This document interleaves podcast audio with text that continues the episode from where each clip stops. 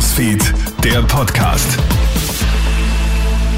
Hallo, einen schönen Sonntag. Du hörst hier unseren Krone-Hit Nachrichten-Podcast hier mit einem kleinen Update.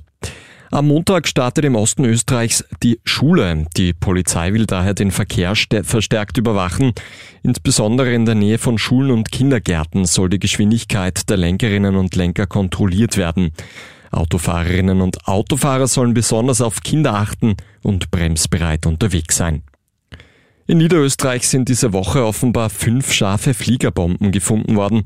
Davon berichtet die Kronenzeitung gestern Abend. Die fünf Bomben waren noch scharf und wiegen insgesamt rund 350 Kilogramm. Die Fliegerbomben aus dem Zweiten Weltkrieg wurden dem Entminungsdienst übergeben. Wo die Kriegsrelikte genau gefunden wurden, wird nicht bekannt gegeben, damit keine Privatpersonen beginnen, nach Bomben zu suchen. In Großbritannien könnten jetzt tausende Supermarktangestellte mit Bodycams ausgestattet werden. Die Kette Tesco verzeichnet seit letztem Jahr nämlich einen starken Anstieg an Attacken auf Mitarbeiterinnen und Mitarbeiter, nämlich um rund ein Drittel. Seit Beginn der Pandemie haben sich die Angriffe sogar verdoppelt. Wer möchte, kann sich daher mit einer Bodycam ausstatten lassen. Der Chef der Supermarktkette Tesco fordert auch höhere Strafen für Angreifer.